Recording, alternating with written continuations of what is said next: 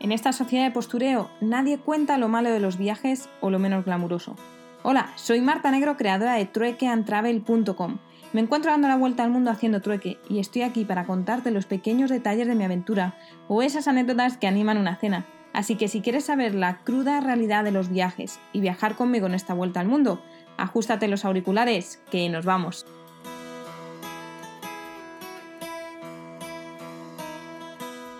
Sabadica. Bueno, todavía no he aprendido a despedirme, pero sí a decir hola. Eh, dejadme paso a paso. Bueno, probablemente escuchéis a los perretes que viven alrededor de esta casa y estoy dentro de la habitación porque estoy muy cansada. Eh, la verdad que se empieza a trabajar a las 8, se hace un parón para comer y hasta las 5 en realidad no se acaba. Y, y podría seguir más, en realidad no tienes que trabajar tanto, pero solo puedes interactuar con, con los perros mientras haya gente de, los que trabajan aquí dentro del recinto y ellos trabajan de 8 a 5, por tanto al final pues intentas siempre hacer todo lo que puedas durante esas horas, ¿no?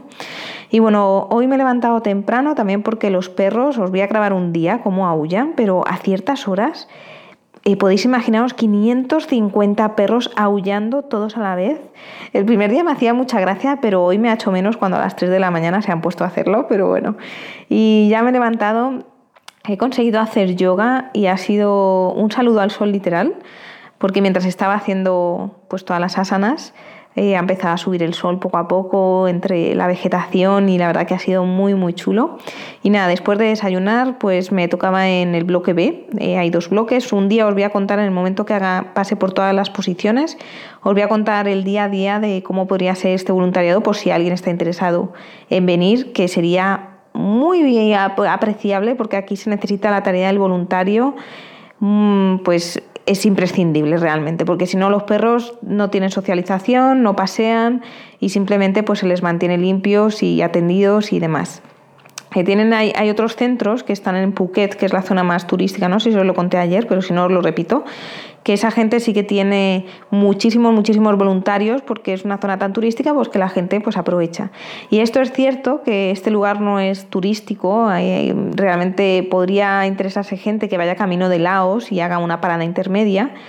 Aunque sí que es cierto que esto es una experiencia totalmente auténtica. Estás aquí conviviendo con una familia también de tailandeses y los trabajadores te cocinan comida tailandesa, que ya os la conté ayer.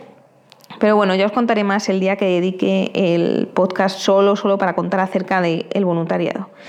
Bueno, pues mi tarea de hoy era estar en el bloque B, como digo, y he empezado eh, a limpiar las jaulas. Se suponía que tenía que haber otro chico eh, que se llama Aspen ahí ayudándome, él no es voluntario, pero sí que creo que ha empezado a trabajar aquí, pero ayer se pilló una cogorza tan grande que hoy no ha aparecido a trabajar. Entonces me he presentado yo eh, con toda la gente tailandesa, la cual no habla en inglés, y a mí nadie me había explicado cómo tenía que hacer las cosas. Entonces, bueno, pues yo he visto un poco cómo lo hacían los días, eh, el día que llegué ayer, eh, entonces me ha tocado imitar. Y estoy segura que he cometido muchísimos errores porque luego me intentaban explicar cosas, pero es que pues eh, el tailandés no lo entiendo. Así que muchos gestos estoy aquí utilizando. El caso es que, bueno, he entrado al recinto y cada vez que entraba una jaula, pues bueno, dejaba el recogedor y la escoba a un lado, me agachaba para que me empezasen a oler y demás, empezaba a interactuar y así ya podía hacer dos en uno, limpiar la jaula, eh, cambiarles el agua los cuales son un montón de, cubos que al final, oye, haces tu ejercicio porque estás todo el día para arriba y para abajo y no he parado, ¿eh? Y bueno, y es entonces hago el 3 en 1, que es la limpieza, el agua y la socialización de ese día, ¿no? Con los, con los perretes. Y nada, pues estar haciendo así eso durante un par de horas y luego les he ayudado a preparar la comida. La comida la preparan en unas bañeras enormes. Luego en la hora de comer he preguntado cuánta cantidad de comida preparan al día y preparan 200 kilos de arroz. Bueno, no son todo de arroz, son 100 kilos de arroz mezclado con bolitas de las de los perros, con trozos de carne, con todo, ¿no? Entonces me he sentado allí con las mujeres tailandesas y, hay una que le caigo muy bien y siempre ha, empezado a decir en la cena, ayer empezó a decir que, yo le caía muy bien. Y es que me vio haciendo autostop, ella pasó por la, con la moto y cuando llegué el primer día pues dijo, ay, esta la chica que estaba haciendo autostop el otro día para llegar, sí. Y entonces me he sentado con ellas y me han empezado a intentar preguntar que cuántos años tenía, que dónde estaba viajando y demás.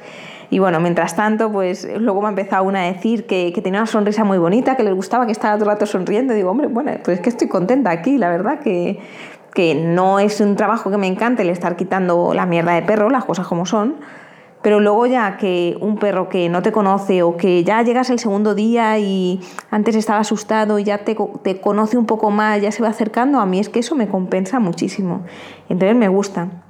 Y bueno, pues estábamos ahí con los guantes, mezclando un montón de comida y tal, y charlando, y luego ha, tocado, ha llegado el momento de, darles de comer.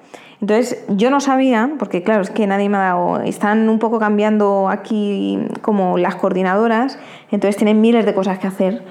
Y yo no sabía que los voluntarios no debemos de, de, bueno, no es nuestra tarea darles de comer a los perros, porque además es un momento en el que se ponen muy excitados y creo que si llegas a hacer algo mal, pues no es que te puedan morder porque no son agresivos, pero bueno, se te pueden tirar un poco encima o algo, ¿no?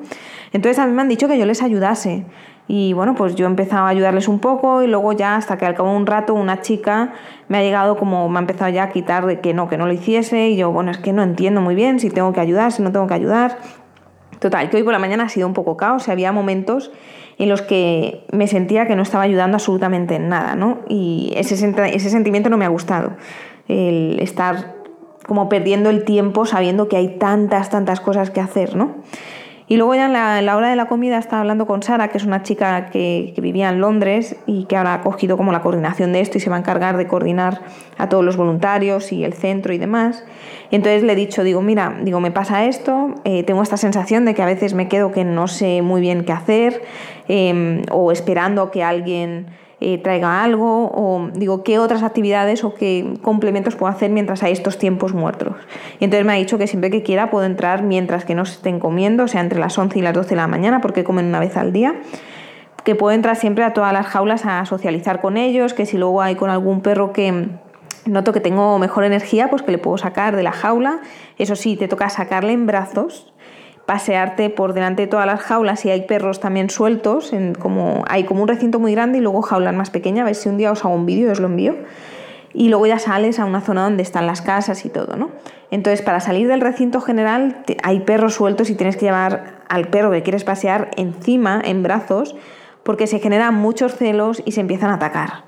Entonces, claro, ese, ese proceso para mí que no estoy acostumbrada, pues me parece complicado porque primero que el perro seas capaz con el peso de sujetarle y luego el cruzarte todo, tener que estar abriendo las puertas, tú con una mano sujetando al perro con otra, pues bueno, es un poco más complicado. Total. Que después de comer, que nos han preparado una, un arroz con una cosa muy simple, que era como una tortilla con vegetales encima, que me ha gustado mucho, la verdad que estoy disfrutando mucho de la comida por el momento. Eh, pues me han, mandado a la clínica. Bueno, aquí ya empieza a veces te lo juro que me os, lo juro que me dan ganas de llorar. Ha llegado un nuevo perro, un pastor alemán, así tipo pastor alemán, eh, completamente inconsciente y dicen que la ha traído el dueño que lleva tres días así inconsciente y que, bueno, pues aquí suelen traerles ya en el último casi momento cuando, bueno, pues ven que sí que es necesario un, un veterinario, pero como no pueden pagar uno, pues lo traen aquí. Entonces le han empezado a poner suero en vena, le han puesto creo que adrenalina también y el perro no responde, sí que respira, pero nada. Y ya antes de, como un par de horas antes de, bueno, a las 3 de la tarde así le han puesto glucosa y ya empezaba a tomar conciencia, ya empezado como que quería ladrar y no podía, o sea, un agobio. Y en un principio todo el mundo decía que el perro que no va a pasar de esta noche. Le han dejado en cuarentena porque ha dado positivo en una enfermedad, eh, creo que es una de estas que transmiten la garrapata, me lo han dicho en inglés, pero no, no sé todavía la traducción. Y pues mucha pena. Eh, luego esta mañana, mientras estaba limpiando una de las jaulas, he visto un perro que tenía una herida grande detrás de la cabeza y en la oreja y eso es porque le habían mordido. En todas esto, en los recintos muchas veces pues hay mucho bullying entre los perros y a veces pues hay alguno que sale muy mal parado, ¿no? Entonces yo he dado aviso de esto y le han llevado a la, a la, a la clínica y le han estado curando y bueno, le van a tener ahí, van a intentar cambiarle de jaula para que pues no le estén atacando, ¿no? Y pobrecita era una perrita.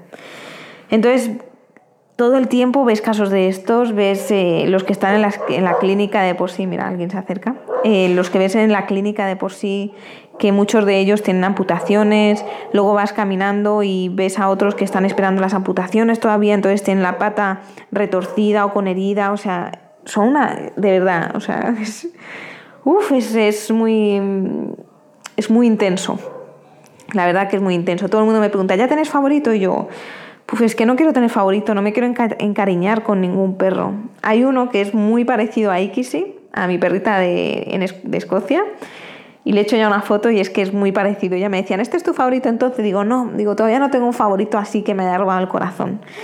Aunque probablemente seguro que inconscientemente me estoy poniendo ahí una barrera porque no quiero que ocurra ese, esa conexión. Y bueno, después de eso pues he estado ayudando en la clínica a sujetar a perros que le estaban cuidando, eh, curando patas y demás. Eh, entre estos días tiene que llegar como una máquina de estas que, que esterilizan los, los, instrumentos para empezar a hacer todas las, em, pues todas las intervenciones quirúrgicas, perdón, que es que estoy muy cansada, quirúrgicas que tienen que llevar a cabo. Por eso hay tantos perros ahora mismo en la clínica porque están esperando a que les hagan las intervenciones, pero hasta que no llegue el autoclave que se llama, eh, no pueden empezar. Y al final eh, estaban esperando a comprarlo y quien ha donado el dinero ha sido la coordinadora para comprar la máquina porque si no aquí no se hacían las, ninguna intervención. Entonces, bueno, está ayudando, luego he estado paseando a varios perros, muchos de ellos cachorros que están, tienen una energía increíble, entonces se vuelven locos dentro de las jaulas y eso que no son pequeñas. Y luego pues también he paseado por primera vez a un perro con, que, que tiene una silla de ruedas adaptada y tiene muchísima energía y no todos los que eh, tienen las amputaciones tienen la misma energía, hay muchos que simplemente se quedan tumbados. Y aquí entra pues otra vez el dilema de hasta qué punto queremos mantener vivo a un animal que no tiene calidad de vida, ¿no? Pero claro, luego ya justo nos estamos marchando y hay un perro que es ciego y creo que también sordo y que empieza como a tener tembleques que no, o sea, está dentro de la jaula y ya está, ¿no? Son jaulas abiertas porque los de la, eh, los de la clínica son jaulas abiertas, la parte de arriba no, está. Y entonces, pues antes de salir, eh, he acariciado a este perrito y se ha puesto patas arriba con la, con, para que le acariciase la, la, barriga y todo. Y entonces ha llegado la coordinadora y me dice, uy, dice, porque yo ayer le estaba preguntando sobre este digo, es que hasta qué punto merece la pena mantenerle así con vida, ¿no? Y entonces me dice, mira, dice, y luego te hacen esto, dice, es que realmente no somos capaces de quitarle la vida a este animal. Y me dice, y nunca le había visto hacer esto, ¿no? De ponerse así tan como confiado de que le acaricies y tal. Y, yo, bueno, pues no sé, digo, mi madre siempre me dice que tengo un don para los animales y, no sé, pues como me gustan, pues yo creo que eso lo notan. En fin, eh, ya os he contado un poco lo que he hecho, es un poco caos como lo he contado hoy, porque hay tantas cosas que se me olvidan, voy a tener que empezar a escribirlas. Y junto con el cansancio, eh, madre mía, estos podcasts van a ser de risa.